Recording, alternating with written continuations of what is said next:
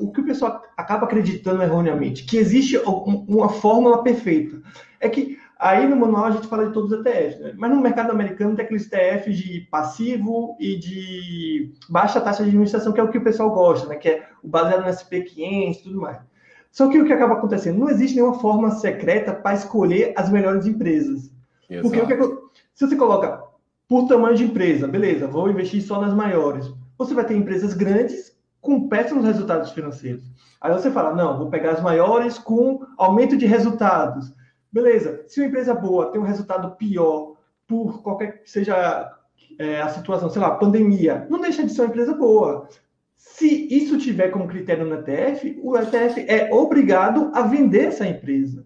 Uhum. Então, todo ETF ele é, ele é engessado você não tem o domínio sobre, o seu, sobre as suas decisões do seu dinheiro, né? Você está terceirizando tudo e sei não lá. tem jogo de cintura. O ETF ele não tem um jogo de cintura, porque eu falei, são é, questões matemáticas pré-definidas, porque eles não podem simplesmente mudar de uma hora para outra.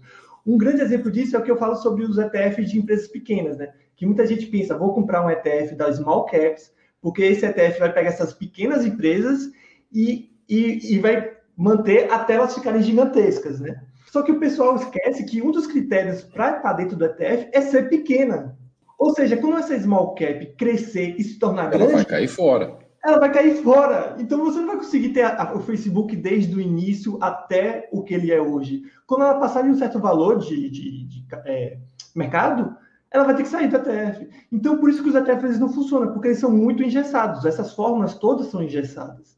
Então, ah, maior empresa, não dá certo, porque tem empresa grande que é ruim. Ah, resultados financeiros, beleza, de vez em quando tem uns resultados atípicos e por isso ela vai sair.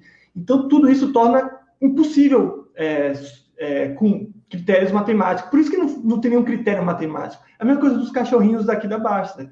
Eles não são perfeitos. Tem empresa não. que tem cachorro amarelo que são melhores do que empresas que têm cachorro azul. Só que, como são critérios matemáticos e pré-definidos, é, é o que acaba acontecendo. Então é a mesma coisa com o ETF, né? É, e, e, tem esse ponto que o Basser sempre fala que é, que é principal, que é o lado psicológico, né? Sim. É, quando você tem um ETF, você tem, você tá lá, você tem um papel lá, um fundo, que um dinheiro que, que tá lá, que você fica olhando na sua conta.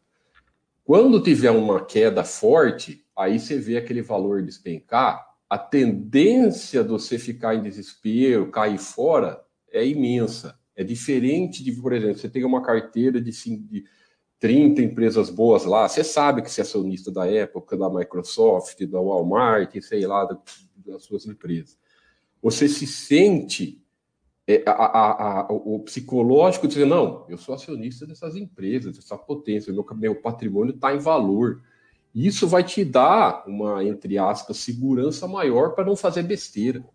Você tendo um dinheiro no fundo lá, em alguma coisa, você fala, ah, começa a cair, cair, cair, despencar numa queda lá, coisa que é normal acontecer, principalmente nos Estados Unidos, com a volatilidade ainda maior.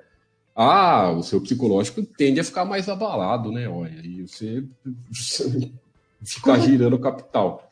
Com certeza, é que, como você falou, você vê as empresas, então, pô, como você tem de fato a empresa, a cotação ela não representa o que você tem. Por exemplo, ah, eu tenho ações de sei lá qual empresa, sei lá, da Amazon.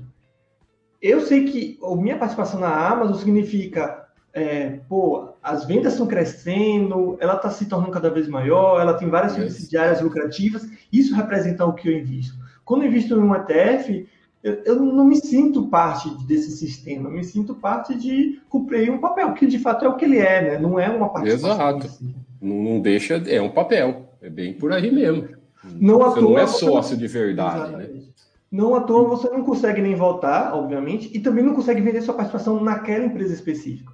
Então, vamos supor que a Amazon se torne a pior empresa do mundo daqui para frente. Você vai ter que ficar quieto, calado, esperando ela se tornar uma empresa pequena para sair do SP500, por exemplo. Né? Foi o que aconteceu com o Yahoo. Yahoo era uma das maiores empresas do mundo.